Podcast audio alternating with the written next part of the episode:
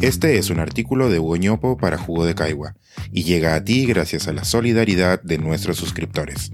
Si aún no estás suscrito, puedes hacerlo en www.jugodecaigua.pe.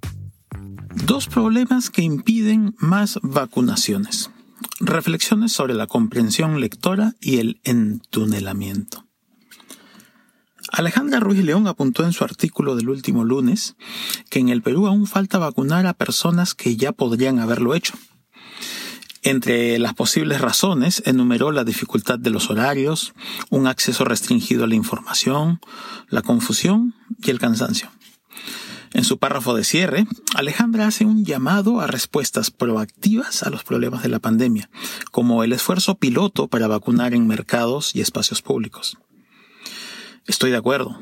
En políticas activas de oferta de vacunas se necesita un empujón extra, pues el lado de la demanda tiene un par de problemas estructurales que me gustaría discutir aquí.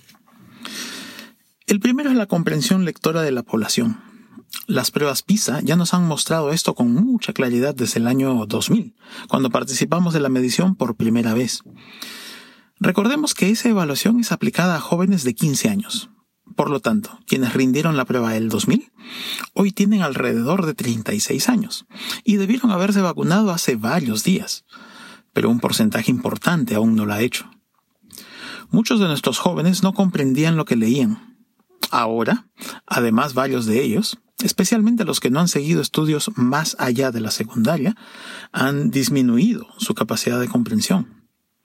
En las pruebas PISA hemos mejorado en estas dos décadas, pero nuestros resultados aún son muy bajos. En la medición más reciente, 2018, 54% de los jóvenes no están en capacidad de comprender lo que leen. No solo tenemos una de las tasas más altas de falta de comprensión lectora, también somos uno de los países en los que la diferencia entre pobres y ricos es más amplia. Alrededor de tres de cada cuatro jóvenes pobres no tienen capacidad para entender los mensajes que reciben. Vale recordar que la capacidad de comprensión lectora y la capacidad de comprensión oral están vinculadas. Así que tanto los mensajes impresos como los hablados tienen limitaciones para llegar a la comprensión de la población objetivo. No son pocos los peruanos a los que los mensajes sobre la vacuna y los cuidados frente al COVID-19 les pasan de largo.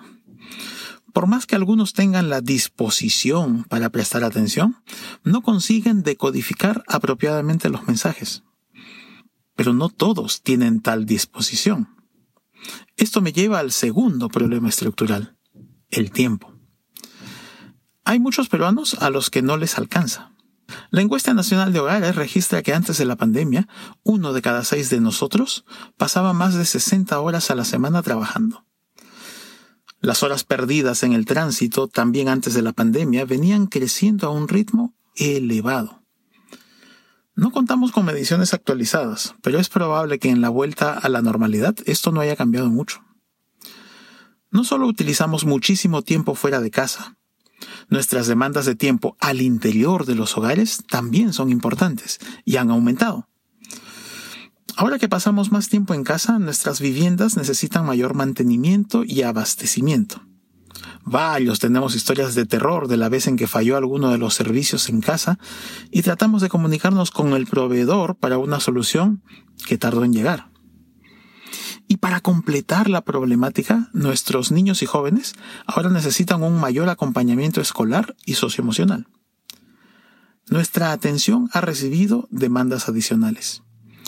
Esto no solamente reduce el tiempo disponible, sino que también aminora la capacidad de concentración en el menor tiempo que nos queda.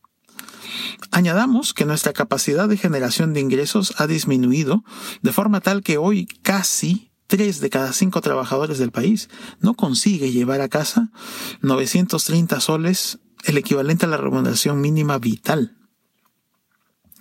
Generamos menos ingresos, lo que requeriría que busquemos un segundo o tercer oficio para hacer que las cuentas cuadren. Vivimos en un contexto de escasez múltiple, escasez de tiempo, de dinero, de atención, de paz mental. Así, cuando alguien en tal situación consigue decodificar algún mensaje sobre la vacuna, no le resulta sencillo tomar la decisión de asignar un bloque de tiempo para ir a ponérsela. Esto es lo que Sendil Mulainatan y Eldar Shafir han descrito como el proceso de entunelamiento mental, en el que caemos algunas veces cuando bloqueamos nuestra capacidad de tomar decisiones racionales.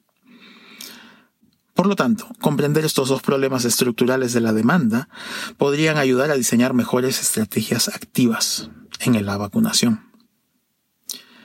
Cierro con un llamado al Instituto Nacional de Estadística e Informática, INEI, pues entender mejor nuestro problema de escasez de tiempo requiere de instrumentos estadísticos.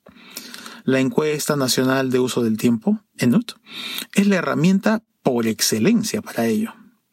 Es lamentable constatar que la ENUT más reciente tiene 11 años de antigüedad. Muchas cosas han cambiado y necesitamos datos actualizados.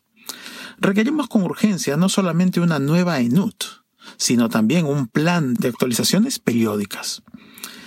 El tiempo es una dimensión básica de bienestar.